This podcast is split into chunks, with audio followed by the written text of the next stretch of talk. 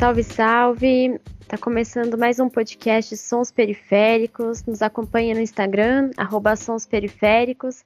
Eu sou a Fada Roots, arroba fada.roots. Eu sou a Loli, arroba Loli Music em todas as redes. E hoje a gente está aqui com o nosso tema do mês, que é paternidade periférica. Hoje estamos recebendo M e Jesus, que são pais e articuladores de hip hop e estão aqui para dividir um pouquinho das experiências dele, das trajetórias que eles vivem e o que eles aprenderam nessa jornada, né? Então eu quero agradecer aqui por vocês terem aceitado o convite de participar e novamente, né, é o que vocês podem destacar da vida de vocês além da paternidade, né, do que vocês fazem, dos hobbies de vocês, do que vocês acham importante falar um pouquinho aí para apresentar para a galera. Ah, então vamos começar com os mais velhos, né? Assim que a nossa uma das nossas visões cosmo, das nossas cosmovisões africanas nos diz. Se joga M. Porra, obrigado aí, mestre Jesus. Tamo junto aqui com essa galera dos Sons Periféricos. É uma honra estar aqui participando com vocês. Fada Roots, Loli, meu compadre, camarada, irmão, Jesus dos Santos. Meu nome é M Cultura dos Tambores. Sou cofundador da Casa Cultural Hip Hop Jassanã, articulador da Zona Norte de São Paulo, da cidade de São Paulo. Transito pela Casa no Meio do Mundo, transito pelo Estética Urbana, Periferia ao Centro, e aí a gente vai fazendo cultura na região. Eu sou pai de três filhos, tenho uma filha chamada Rebeca, tem, fez oito anos, tem o Miguel, que também fez oito anos, é um pouquinho, alguns meses mais velho, e o Ravi, e tem seis anos, fez seis anos esse ano. E o que eu destacaria com eles é que eu mais aprendo com eles do que qualquer outra coisa. A gente está se divertindo, fazendo atividades diárias. A gente tem um combinado que sempre que a gente está fazendo alguma atividade, a gente acaba ali compartilhando, né, os, o que a gente gosta de fazer com as crianças. E entre elas é as atividades físicas, capoeira, atividade de hip hop, rima, que a gente está o tempo inteiro fazendo. Então isso é muito bom eu destacaria aqui para a galera que vai nos escutar, né, na verdade, que é um podcast. Então é bem interessante o, fazer o papel de pai, é muito bom. A gente está o tempo inteiro em constante aprendizado. Que as crianças, como a gente sabe, né, todas as crianças são já nascem mestres, né? Porque elas acabam ensinando sem saber que está ensinando. Basta simplesmente a gente prestar atenção nos movimentos no que a criança fala, no que a criança diz. A partir daí a gente já está aprendendo. Então a criança ela é mestre a partir do momento que a gente observa né, os movimentos que a criança faz. Eu aprendi a fazer muito isso, porque é um papel que a gente acaba o tempo inteiro né, imitando a criança e a criança imitando o adulto. Sobretudo os pais que estão tá no momento ali, quando você está fazendo qualquer tipo de coisa e a criança está participando, você já começa a multiplicar o seu conhecimento, seus aprendizados. Então, para mim, eu destacaria essa parte que para mim é bem gratificante, que eu divido com elas. Massa. É, eu sou Jesus dos Santos, um soteropolitano, filho de José Santana, neto de Manuel Pereira. Sou daqui da Zona Norte de São Paulo, moro, né? E sou pai de duas crianças. Uma se chama Amina Kimpa e a outra se chama, mais velha, Ayolu Nizinga. Respectivamente, sete e dois anos e, e meio. Sou, como já apresentado aqui, articulador cultural de quebrada, faço parte de uma coletividade chamada Casa no Meio do Mundo, que integra outras coletividades como o movimento cultural das periferias. Eu antes dizia que eu era músico, né?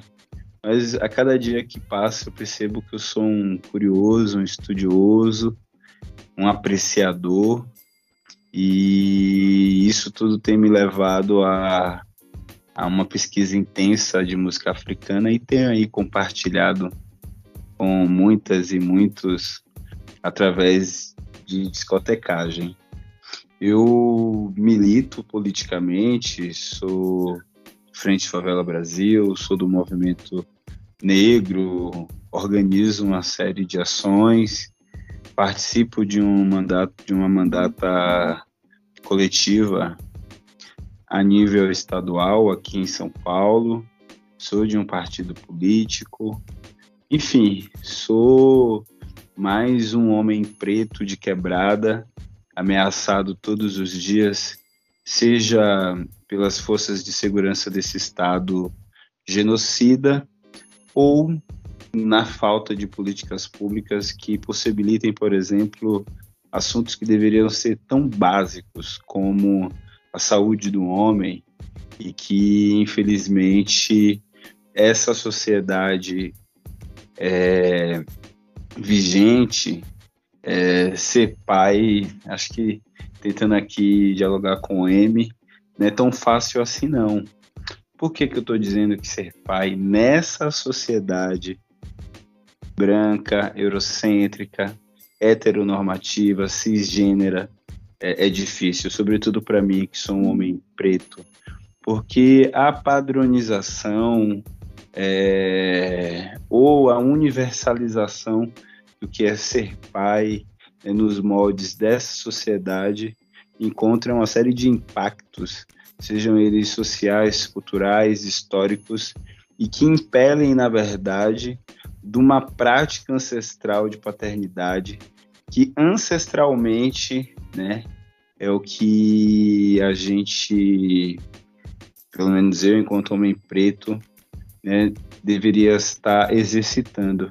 Então, neste sentido, esse retorno, é, esse olhar para trás e partir de quebrar essa, esses paradigmas essa padronização que existe nos dias de hoje e voltar, olhar para trás e reincorporar outras relações, outras percepções, é, me sensibilizar, sem sombras de dúvidas, é um retorno que, por mais doloroso que, que seja, mas sobretudo gratificante porque isso desperta e dá a possibilidade de um outro mundo, dá a possibilidade de um outro olhar e de uma outra vivência que é muito rico.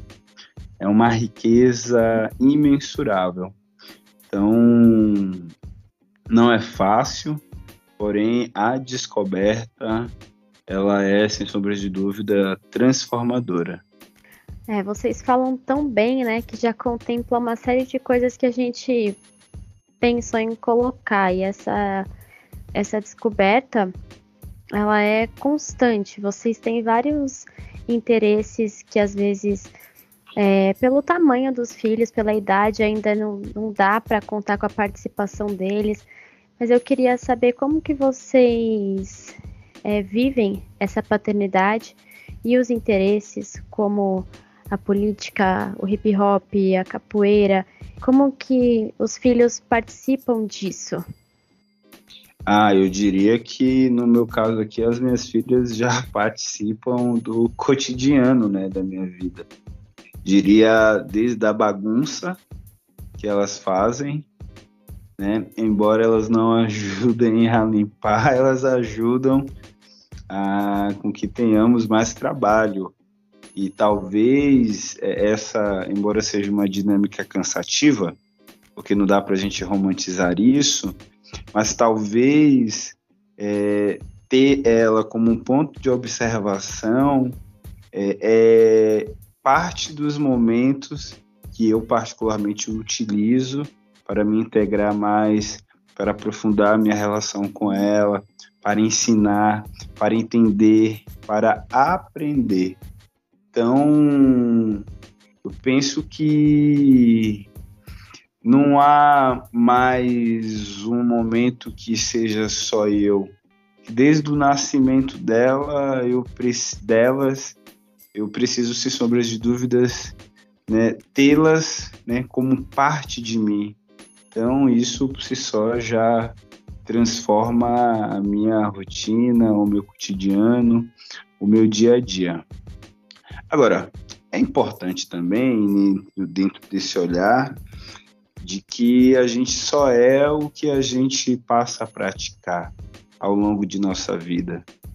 E seja na militância cultural, seja no ativismo político, é, antes mesmo de ser pai, é, essa já era uma discussão e uma prática que eu já encontrava e já vivenciava em parte dos movimentos que eu participo ou me organizei.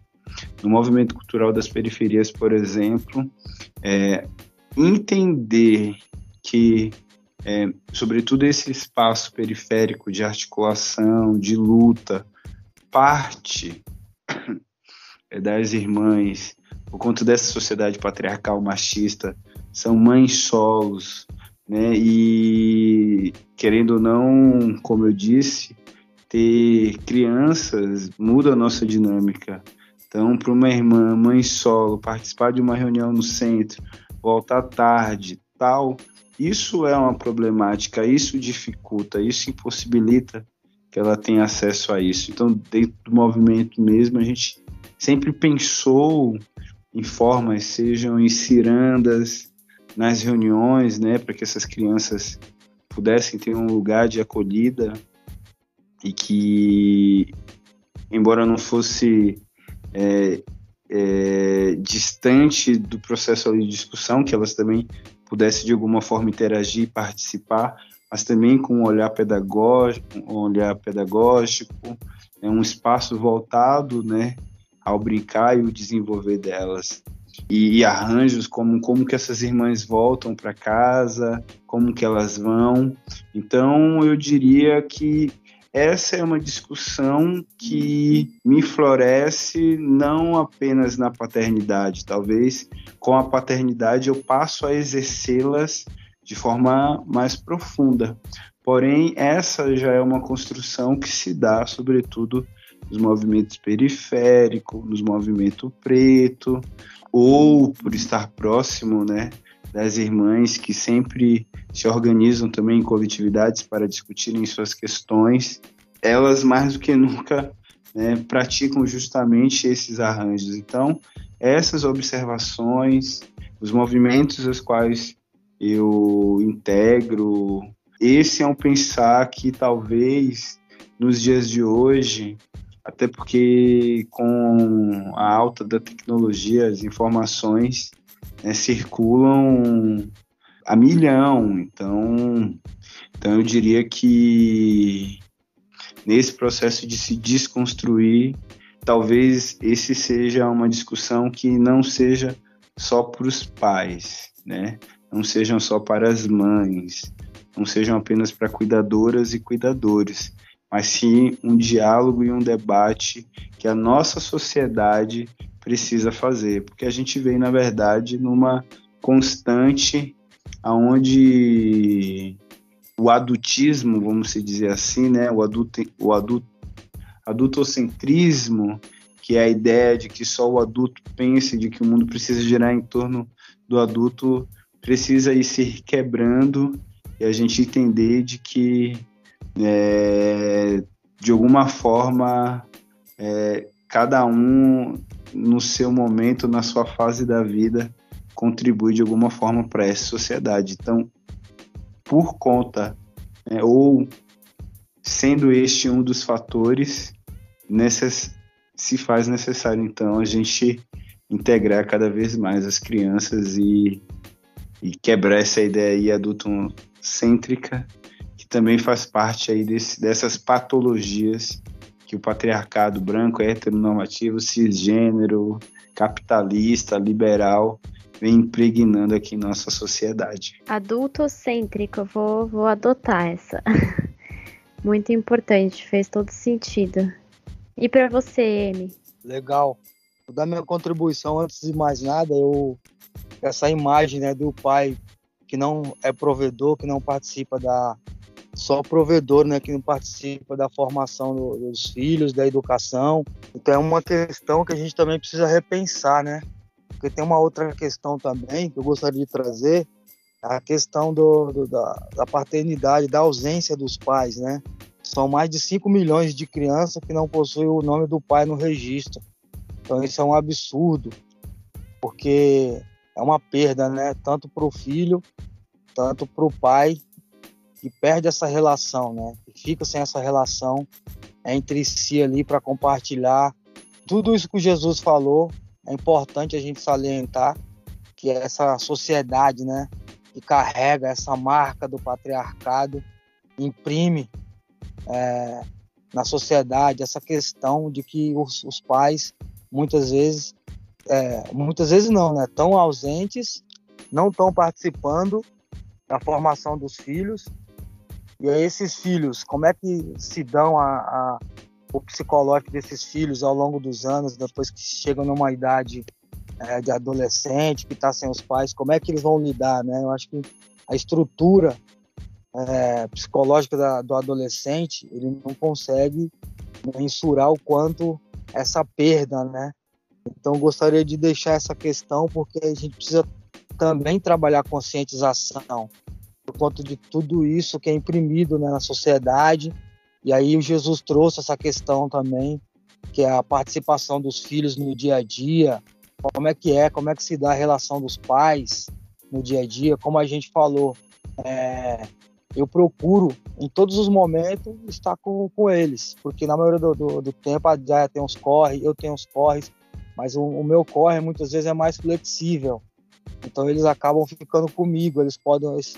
Final de semana passada a gente estava na Casa Cultural fazendo uma gravação, eles foram comigo.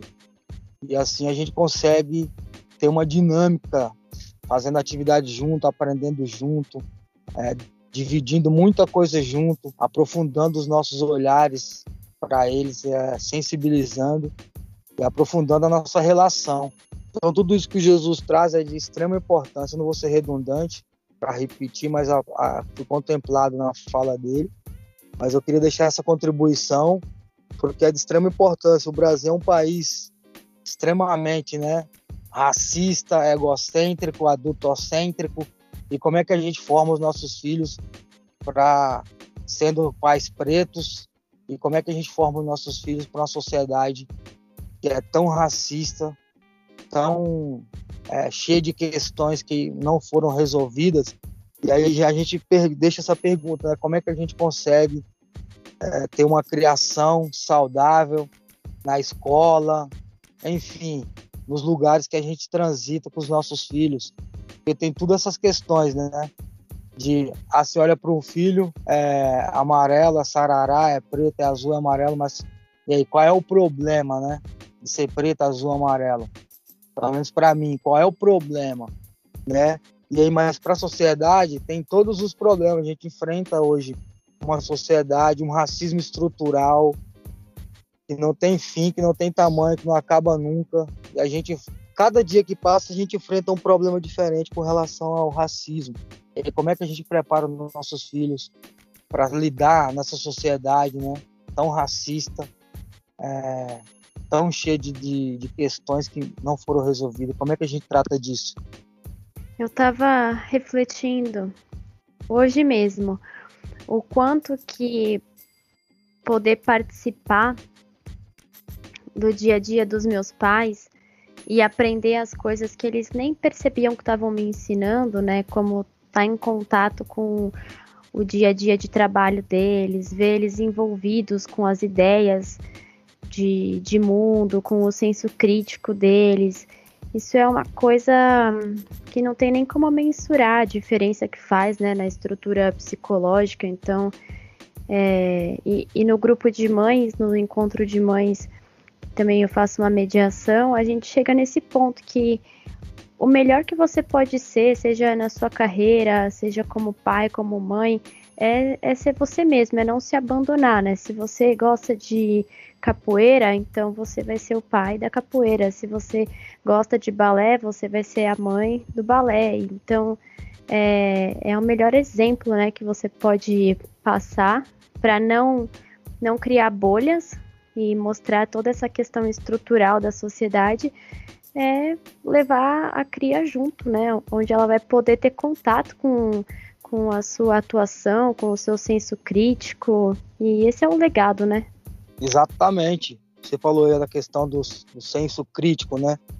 Eu, por exemplo, enquanto pai, eu sempre procuro está passando empoderamento, passando essas questões da sociedade para que eles tenham ciência, né? São pequenos, mas porém são muito inteligentes. Você fala, eles absorvem todo esse conhecimento e com certeza, se você está com seu filho o tempo inteiro, né, levando para os lugares e eles estão acompanhando o que você faz, seja na capoeira, seja no hip hop, seja no, nos movimentos culturais, na militância, eles estão aprendendo e vendo realmente o que está à nossa volta. E com isso eles vão crescendo é, com empoderamento, com senso crítico, sabendo onde deve pisar, sabendo como se precaver, né, como se defender de algumas questões de possíveis ataques, porque a gente sabe que a sociedade que a gente vive hoje, infelizmente, a gente não tem com quem contar, né? Uma sociedade machista, uma sociedade patriarcal, uma sociedade que nós temos hoje é, o país que mais tem encarcerados no mundo, né? Não vou lembrar aqui a, a porcentagem exata, mas é um país que mais constrói presídio. Então, qual é o legado, né? Que além de você, ao invés de você construir escolas, museus, espaços culturais, aí você vai e, e os governos investem em, em, cadeia, né? Por quê? Porque dá dinheiro, né? Você tem que comprar armamentos, tem que comprar uniformes, tem que comprar alimentação, então, então tudo isso acaba gerando um super faturamento. Então gera, gera dinheiro, né? gera receita para o governo. Então acho que ele não vai acabar com isso. Então é, o que eu gostaria de deixar é que cada vez mais os pais têm que se aproximar dos filhos, tá mais próximos e cada vez mais prepará-lo para o futuro que está logo aí, né? Eu acho que essa é uma grande sacada para a criação dos nossos filhos, para que a gente, não, como você falou, não caia na bolha, né? Nessa questão da bolha que é bem comum. Você está na bolinha fechada, protegido ali, pronto, acabou. Não existe mais nada em volta. Eu queria pontuar duas questões que o M aqui trouxe, né?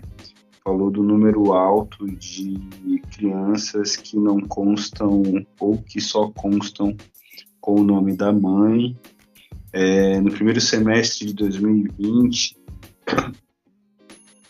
foram mais de um milhão de crianças que nasceram no Brasil. Dessas, mais de um milhão, 6%, né, um número aí de que dá quase 90 mil crianças não constam com o nome do pai.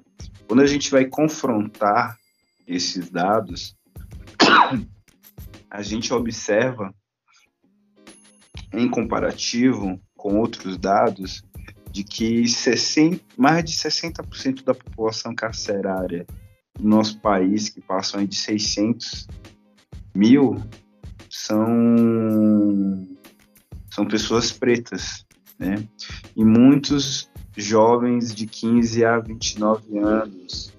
É, então, muitas dessas crianças né, estão ficando sem os seus pais porque a gente vive também em um estado genocida, aonde jovem preto na quebrada é morto pelas forças de segurança, aonde, aonde jovem preto nas quebradas é encarcerado, onde a gente tem uma justiça seletiva, cujo muitos e muitos eh, não tiveram nem a possibilidade de terem um julgamento decente e seguem por anos e anos presos, encarcerados, sem ter a possibilidade né, de, de verdadeiramente né, voltarem a ter as suas vidas normais ou de serem é, ressocializados.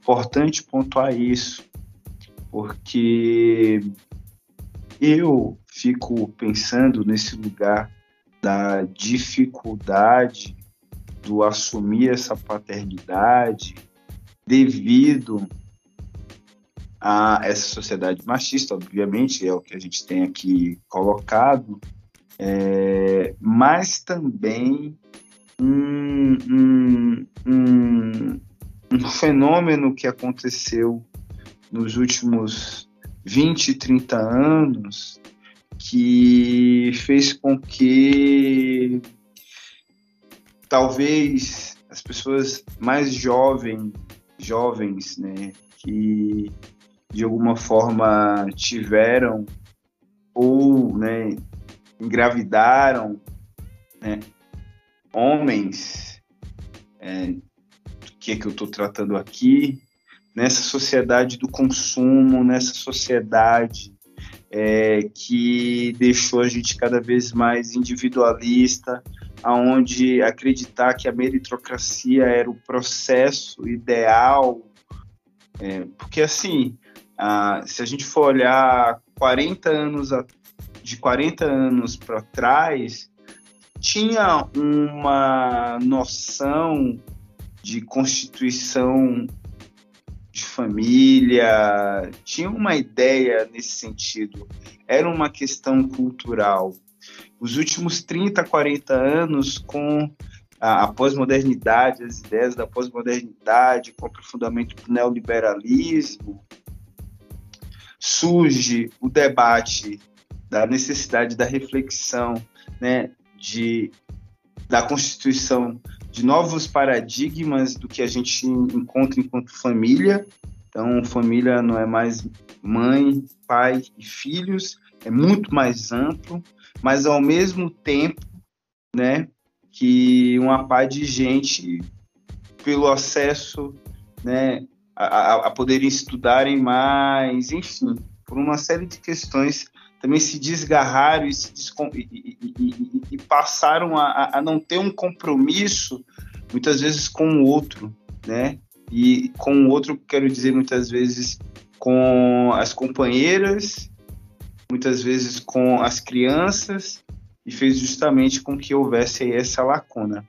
Acredito eu que estamos vivendo em um mundo com uma tentativa de restaurar ainda é, caminhos que muito nos pareceram tortuosos no último período, né?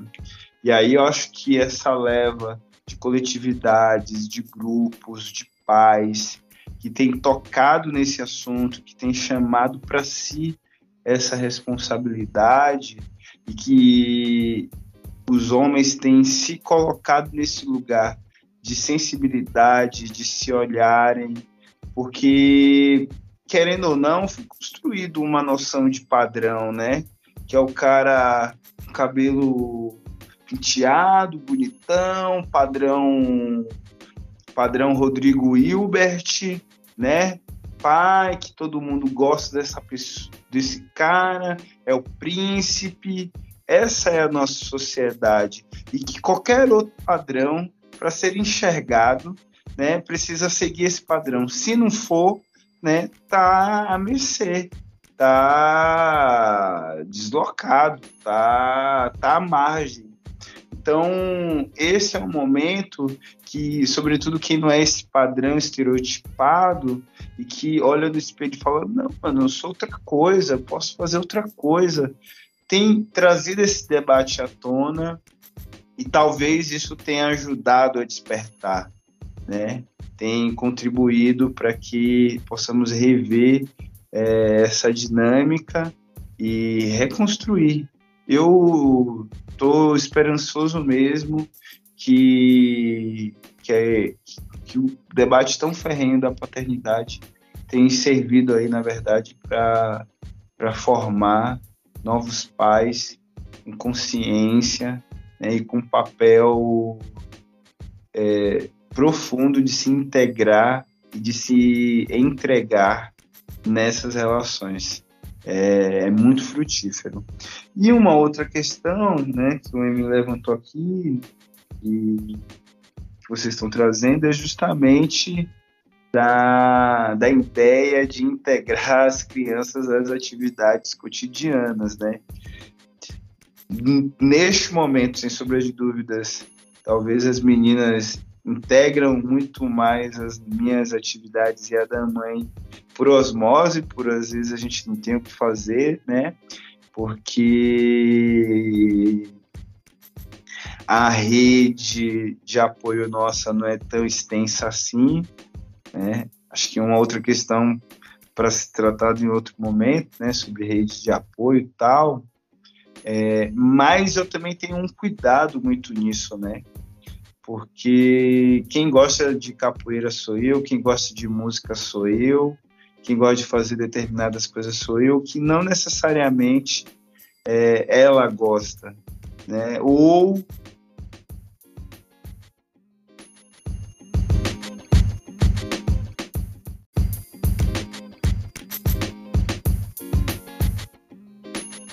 Salve, salve! Tá começando mais um podcast Sons Periféricos. Nos acompanha no Instagram, arroba Sons Periféricos. Eu sou a Fada Roots, arroba fada.roots. Eu sou a Loli, arroba Loli Music em todas as redes. E hoje a gente está aqui com o nosso tema do mês, que é paternidade periférica.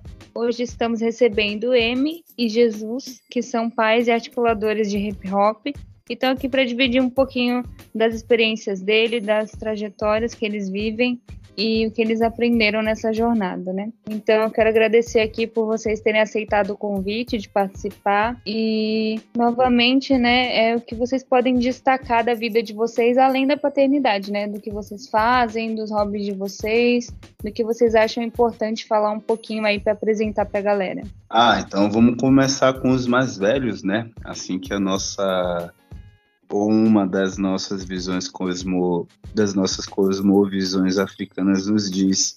Se joga M. Porra, obrigado aí, mestre Jesus. Tamo junto aqui. Essa galera dos sons periféricos, é uma honra estar aqui participando com vocês. Fada Roots, Loli, meu compadre, camarada, irmão, Jesus dos Santos. Meu nome é M Cultura dos Tambores. Sou cofundador da Casa Cultural Hip Hop Jassanã, articulador da Zona Norte de São Paulo, da cidade de São Paulo. Transito pela Casa no Meio do Mundo, transito pelo Estética Urbana, Periferia ao Centro, e aí a gente vai fazendo cultura na região. Eu sou pai de três filhos, tenho uma filha chamada Rebeca, tem, fez oito anos, tem o Miguel, que também fez oito anos, é um pouquinho, alguns meses mais velho, e o Ravi, que tem seis anos, fez seis anos esse ano. E o que eu destacaria com eles é que eu mais aprendo com eles do que qualquer outra coisa. A gente está se divertindo, fazendo atividades diárias. A gente tem um combinado que sempre que a gente está fazendo alguma atividade, a gente acaba ali compartilhando, né, os, o que a gente gosta de fazer com as crianças. E entre elas é as atividades físicas, capoeira, atividade de hip hop, rima, que a gente está o tempo inteiro fazendo. Então isso é muito bom eu destacaria aqui para a galera que nos escutar, né, na verdade, que é um podcast. Então é bem interessante o, fazer o papel de pai, é muito bom. A gente está o tempo inteiro em constante aprendizado. Que as crianças, como a gente sabe, né, todas as crianças são já nascem mestres, né? Porque elas acabam ensinando sem saber que está ensinando. Basta simplesmente a gente prestar atenção nos movimentos no que a criança fala, no que a criança diz. A partir daí a gente já está aprendendo. Então a criança ela é mestre a partir do momento que a gente observa né, os movimentos que a criança faz. Eu aprendi a fazer muito isso, porque é um papel que a gente acaba o tempo inteiro né, imitando a criança e a criança imitando o adulto. Sobretudo os pais que estão tá no momento ali, quando você está fazendo qualquer tipo de coisa e a criança está participando, você já começa a multiplicar o seu conhecimento, seus aprendizados. Então, para mim, eu destacaria essa parte que para mim é bem gratificante, que eu divido com elas. Massa. É, eu sou Jesus dos Santos, um soteropolitano, filho de José Santana, neto de Manuel Pereira. Sou daqui da Zona Norte de São Paulo, moro, né? E sou pai de duas crianças. Uma se chama Amina Kimpa e a outra se chama, mais velha, Ayolu Nizinga. Respectivamente, sete e dois anos e, e meio. Sou, como já apresentado aqui, articulador cultural de quebrada, faço parte de uma coletividade chamada Casa no Meio do Mundo, que integra outras coletividades como o movimento cultural das periferias. Eu antes dizia que eu era músico, né? Mas a cada dia que passa eu percebo que eu sou um curioso, um estudioso um apreciador, e isso tudo tem me levado a, a uma pesquisa intensa de música africana e tenho aí compartilhado com muitas e muitos através de discotecagem. Eu milito politicamente, sou Frente Favela Brasil, sou do movimento negro, organizo uma série de ações, participo de um mandato de uma mandata coletiva a nível estadual aqui em São Paulo. Sou de um partido político. Enfim, sou mais um homem preto de quebrada, ameaçado todos os dias, seja pelas forças de segurança desse Estado genocida ou na falta de políticas públicas que possibilitem, por exemplo, assuntos que deveriam ser tão básicos como a saúde do homem e que, infelizmente, essa sociedade é, vigente, é, ser pai, acho que tentando aqui dialogar com o M, não é tão fácil assim não. Por que, que eu estou dizendo que ser pai nessa sociedade branca, eurocêntrica, heteronormativa, cisgênera, é, é difícil, sobretudo para mim, que sou um homem preto, porque a padronização é, ou a universalização do que é ser pai é, nos moldes dessa sociedade encontra uma série de impactos, sejam eles sociais, culturais, históricos, e que impelem, na verdade, de uma prática ancestral de paternidade que ancestralmente, né, é o que a gente, pelo menos eu, enquanto homem preto, né, deveria estar exercitando. Então, neste sentido, esse retorno, é, esse olhar para trás e partir de quebrar essa, esses paradigmas, essa padronização que existe nos dias de hoje e voltar, olhar para trás e reincorporar outras relações, outras percepções, é, me sensibilizar, sem sombras de dúvidas, é um retorno que, por mais doloroso que, seja, mas sobretudo gratificante, porque isso desperta e dá a possibilidade de um outro mundo, dá a possibilidade de um outro olhar e de uma outra vivência que é muito rico. É uma riqueza imensurável. Então, não é fácil, porém a descoberta ela é, sem sombra de dúvida, transformadora. É, vocês falam tão bem, né, que já contempla uma série de coisas que a gente pensou em colocar e essa essa descoberta ela é constante. Vocês têm vários interesses que às vezes é, pelo tamanho dos filhos, pela idade, ainda não, não dá para contar com a participação deles. Mas eu queria saber como que vocês é, vivem essa paternidade e os interesses, como a política, o hip hop, a capoeira, como que os filhos participam disso?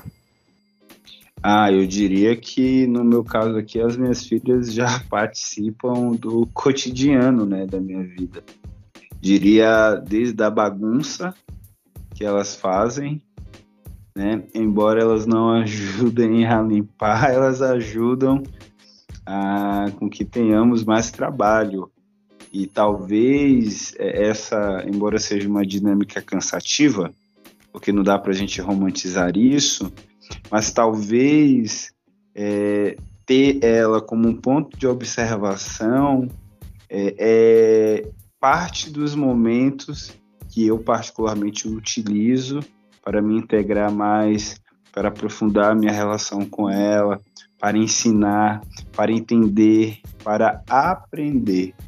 Então, eu penso que não há mais um momento que seja só eu. Desde o nascimento dela, eu delas, eu preciso, sem sombras de dúvidas, né, tê-las né, como parte de mim.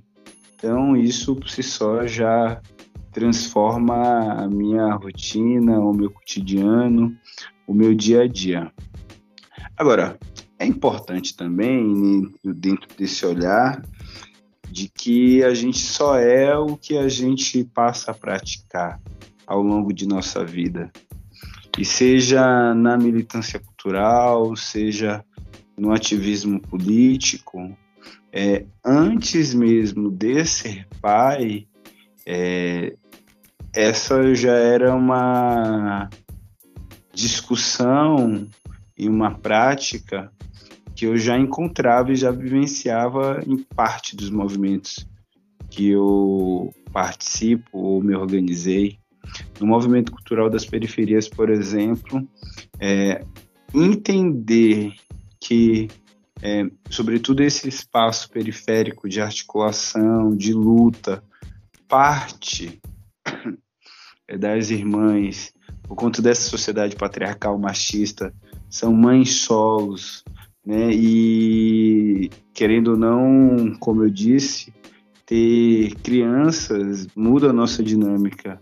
Então, para uma irmã, mãe solo, participar de uma reunião no centro, voltar tarde, tal, isso é uma problemática, isso dificulta, isso impossibilita que ela tenha acesso a isso. Então, dentro do movimento mesmo, a gente sempre pensou em formas, sejam em cirandas, nas reuniões, né, para que essas crianças pudessem ter um lugar de acolhida e que, embora não fosse é, é, distante do processo de discussão, que elas também pudessem de alguma forma interagir, participar, mas também com um olhar pedagógico, um olhar pedagógico, é um espaço voltado, né, ao brincar e o desenvolver delas e, e arranjos como como que essas irmãs voltam para casa, como que elas vão.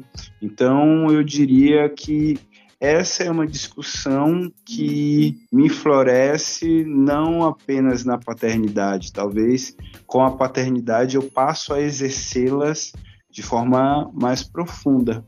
Porém, essa já é uma construção que se dá, sobretudo, nos movimentos periféricos, nos movimentos preto, ou por estar próximo, né, das irmãs que sempre se organizam também em coletividades para discutirem suas questões, elas mais do que nunca né, praticam justamente esses arranjos. Então, essas observações, os movimentos aos quais eu integro, esse é um pensar que talvez nos dias de hoje até porque com a alta da tecnologia, as informações né, circulam a milhão. Então, então eu diria que nesse processo de se desconstruir, talvez esse seja uma discussão que não seja só para os pais, né?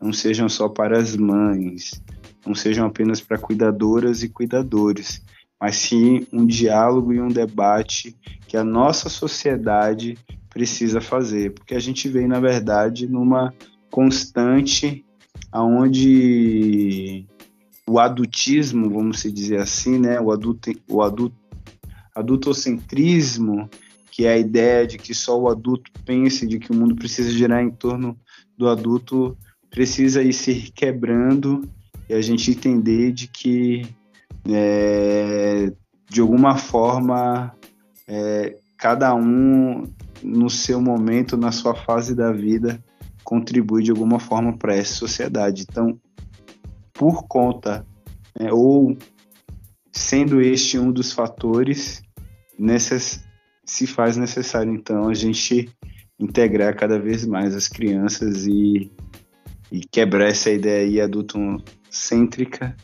também faz parte aí desse, dessas patologias que o patriarcado branco, heteronormativo, cisgênero, capitalista, liberal vem impregnando aqui em nossa sociedade. Adultocêntrico, vou, vou adotar essa. Muito importante, fez todo sentido. E para você, Emi? Legal. Vou dar minha contribuição antes de mais nada, eu essa imagem né, do pai que não é provedor, que não participa da só provedor, né, que não participa da formação do, dos filhos, da educação. Então é uma questão que a gente também precisa repensar, né? Porque tem uma outra questão também que eu gostaria de trazer, a questão do, do da, da paternidade, da ausência dos pais, né? São mais de 5 milhões de crianças que não possuem o nome do pai no registro. Então isso é um absurdo, porque é uma perda, né? Tanto para o filho, tanto para o pai, que perde essa relação, né? Que fica sem essa relação entre si ali para compartilhar tudo isso que Jesus falou. É importante a gente salientar que essa sociedade, né? Que carrega essa marca do patriarcado, imprime é, na sociedade essa questão de que os, os pais muitas vezes é, muitas vezes não, né? Tão ausentes, não estão participando da formação dos filhos. E aí esses filhos, como é que se dão a, a, o psicológico desses filhos ao longo dos anos, depois que chegam numa idade é, de adolescente, que está sem os pais, como é que eles vão lidar, né? Eu acho que a estrutura é, psicológica da, do adolescente, ele não consegue mensurar o quanto essa perda, né? Então, gostaria de deixar essa questão porque a gente precisa também trabalhar conscientização por conta de tudo isso que é imprimido né, na sociedade. E aí o Jesus trouxe essa questão também, que é a participação dos filhos no dia a dia, como é que é, como é que se dá a relação dos pais no dia a dia, como a gente falou, é, eu procuro em todos os momentos estar com, com eles, porque na maioria do, do, do tempo já tem uns corre, eu tenho uns corres, mas o, o, meu corre muitas vezes é mais flexível. Então eles acabam ficando comigo, eles podem. Esse final de semana passada a gente estava na Casa Cultural fazendo uma gravação, eles foram comigo. E assim a gente consegue ter uma dinâmica, fazendo atividade junto, aprendendo junto, é, dividindo muita coisa junto, aprofundando os nossos olhares para eles, é, sensibilizando e aprofundando a nossa relação. Então, tudo isso que Jesus traz é de extrema importância. Não vou ser redundante para repetir, mas a, a, foi contemplado na fala dele.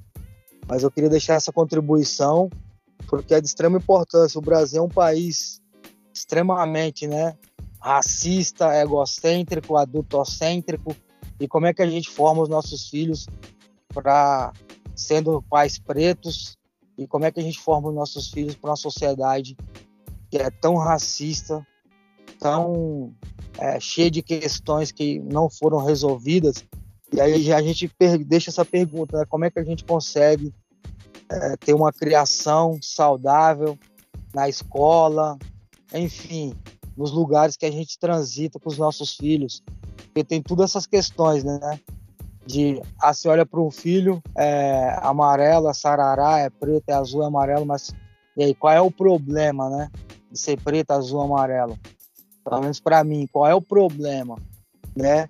E aí, mas para a sociedade tem todos os problemas. A gente enfrenta hoje uma sociedade, um racismo estrutural que não tem fim, que não tem tamanho, que não acaba nunca. E a gente, cada dia que passa, a gente enfrenta um problema diferente com relação ao racismo. E como é que a gente prepara os nossos filhos para lidar nessa sociedade, né? Tão racista, é, tão cheia de, de, de questões que não foram resolvidas. Como é que a gente trata disso? Eu estava refletindo hoje mesmo o quanto que poder participar do dia a dia dos meus pais e aprender as coisas que eles nem percebiam que estavam me ensinando, né? Como estar tá em contato com o dia a dia de trabalho deles, ver eles envolvidos com as ideias de, de mundo, com o senso crítico deles. Isso é uma coisa que não tem nem como mensurar a diferença que faz né, na estrutura psicológica. Então, é, e, e, no grupo de mães, no encontro de mães, também eu faço uma mediação, a gente chega nesse ponto que o melhor que você pode ser, seja na sua carreira, seja como pai, como mãe, é, é ser você mesmo, é não se abandonar, né? Se você gosta de capoeira, então você vai ser o pai da capoeira. Se você gosta de balé, você vai ser a mãe do balé. Então, é, é o melhor exemplo, né, que você pode passar para não não criar bolhas e mostrar toda essa questão estrutural da sociedade é levar a cria junto, né? Onde ela vai poder ter contato com, com a sua atuação, com o seu senso crítico. E esse é um legado, né? Exatamente. Você falou aí da questão do, do senso crítico, né? Eu, por exemplo, enquanto pai, eu sempre procuro tá passando empoderamento, passando essas questões da sociedade para que eles tenham ciência, né? São pequenos, mas porém são muito inteligentes. Você fala, eles absorvem todo esse conhecimento e com certeza, se você está com seu filho o tempo inteiro, né, levando para os lugares e eles estão acompanhando o que você faz, seja na capoeira, seja no hip hop, seja no, nos movimentos culturais, na militância, eles estão aprendendo e vendo realmente o que está à nossa volta.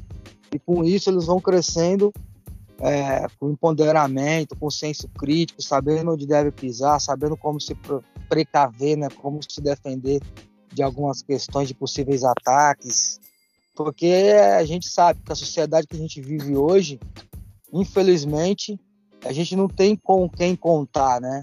Uma sociedade machista, uma sociedade patriarcal, uma sociedade que nós temos hoje é, um país que mais tem encarcerados no mundo, né? Não vou lembrar aqui a, a porcentagem exata, mas é um país que mais constrói presídio. Então, qual é o legado, né? Que além de você, ao invés de você construir escolas, museus, espaços culturais, aí você vai e, e os governos investem em, em, cadeia, né? Por quê? Porque dá dinheiro, né? Você tem que comprar armamentos, tem que comprar uniforme, você tem que comprar alimentação. Então, então tudo isso acaba gerando um superfaturamento. Então gera, gera dinheiro, né? gera receita para o governo. Então acho que ele não vai acabar com isso. Então é, o que eu gostaria de deixar é que cada vez mais os pais têm que se aproximar dos filhos, estar tá mais próximos e cada vez mais prepará-lo para o futuro que está logo aí, né? Eu acho que essa é uma grande sacada para a criação dos nossos filhos, para que a gente, não, como você falou, não caia na bolha, né? Nessa questão da bolha que é bem comum. Você está na bolinha fechada, protegido ali, pronto, acabou. Não existe mais nada em volta. Eu queria pontuar duas questões que o M aqui trouxe, né? Falou do número alto de crianças que não constam ou que só constam com o nome da mãe é, no primeiro semestre de 2020, foram mais de um milhão de crianças que nasceram no Brasil. Dessas, mais de um milhão, 6%, né, um número aí de acho que dá quase 90 mil crianças não constam com o nome do pai. Quando a gente vai confrontar esses dados, a gente observa em comparativo com outros dados, de que 60, mais de 60% da população carcerária do nosso país, que passam de 600 mil, são, são pessoas pretas, né? E muitos jovens de 15 a 29 anos. É, então, muitas dessas crianças né, estão ficando sem os seus pais porque a gente vive também em um estado genocida, aonde jovem preto na quebrada é morto pelas forças de segurança, aonde, aonde jovem preto nas quebradas é encarcerado, onde a gente tem uma justiça seletiva, cujo muitos e muitos eh, não tiveram nem a possibilidade de terem um julgamento decente e seguem por anos e anos presos, encarcerados, sem ter a possibilidade né, de, de verdadeiramente né, voltarem a ter as suas vidas normais ou de serem é, ressocializados. Importante pontuar isso, porque eu fico pensando nesse lugar da dificuldade do assumir essa paternidade devido a essa sociedade machista, obviamente, é o que a gente tem aqui colocado, é, mas também um, um, um, um fenômeno que aconteceu nos últimos 20, 30 anos que fez com que talvez as pessoas mais jovens, jovens, né, que de alguma forma tiveram ou, né, engravidaram, né, homens, é, que é que eu estou tratando aqui, nessa sociedade do consumo, nessa sociedade é, que deixou a gente cada vez mais individualista, aonde acreditar que a meritocracia era o processo ideal, é, porque assim, se a gente for olhar 40 anos a, de 40 anos para trás, tinha uma noção de constituição de família, tinha uma ideia nesse sentido. Era uma questão cultural. Os últimos 30, 40 anos, com a, a pós-modernidade, as ideias da pós-modernidade, com o aprofundamento do neoliberalismo, surge o debate da necessidade da reflexão, né, de, da constituição de novos paradigmas do que a gente encontra enquanto família. Então, família não é mais mãe, pai e filhos, é muito mais amplo, mas ao mesmo tempo, né, que uma pá de gente pelo acesso, né, a, a poderem estudarem mais, enfim, por uma série de questões também se desgarraram e, se e, e, e passaram a, a, não ter um compromisso, muitas vezes, com o outro, né? E com o outro, quero dizer, muitas vezes com as companheiras, muitas vezes com as crianças, e fez justamente com que houvesse essa lacuna. Acredito eu que estamos vivendo em um mundo com uma tentativa de restaurar ainda é, caminhos que muito nos pareceram tortuosos no último período, né? E aí eu acho que essa leva de coletividades, de grupos, de pais que tem tocado nesse assunto, que tem chamado para si essa responsabilidade e que os homens têm se colocado nesse lugar de sensibilidade, de se olharem, porque querendo ou não, foi construído uma noção de padrão, né? Que é o cara cabelo penteado, bonitão, padrão padrão Rodrigo Hilbert, né? Pai, que todo mundo gosta dessa pessoa, desse cara, é o príncipe. Essa é a nossa sociedade e que qualquer outro padrão para ser enxergado né, precisa seguir esse padrão. Se não for, né, tá a mercê, tá deslocado, tá, tá à margem. Então, esse é um momento que, sobretudo quem não é esse padrão estereotipado e que olha no espelho e fala: Não, mano, eu sou outra coisa, posso fazer outra coisa.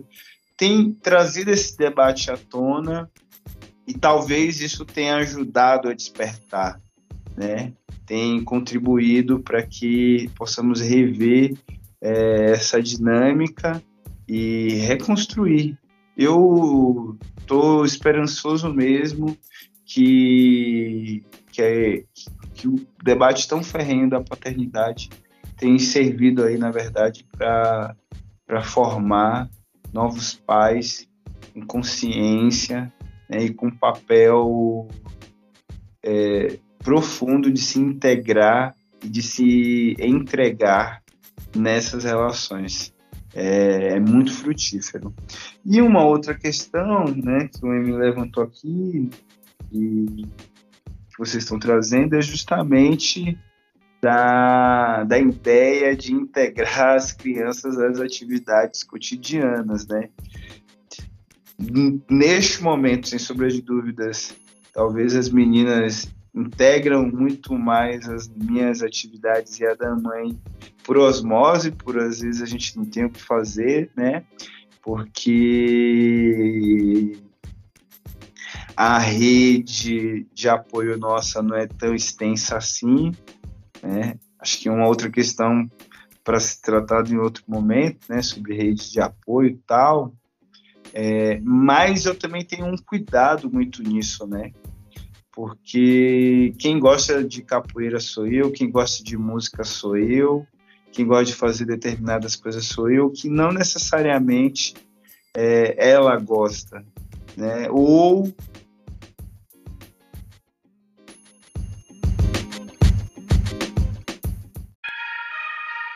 Desobediência civil, M Anthology, a força vem do povo.